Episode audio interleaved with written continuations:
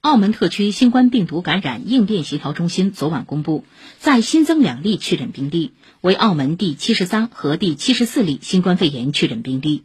因再次出现新增确诊病例，澳门昨晚启动第三次全民核酸检测。应变协调中心昨天早晨还公布了一名四十六岁的内地男性装修工核酸检测结果为阳性，被列为澳门第七十二例新冠肺炎确诊病例。这是澳门九月二十八号以来再次发现确诊病例。这名患者的职业是装修工人，平常居住在珠海市斗门区，每天往返于澳门和珠海。九月二十六号进入澳门后，一直留在澳门。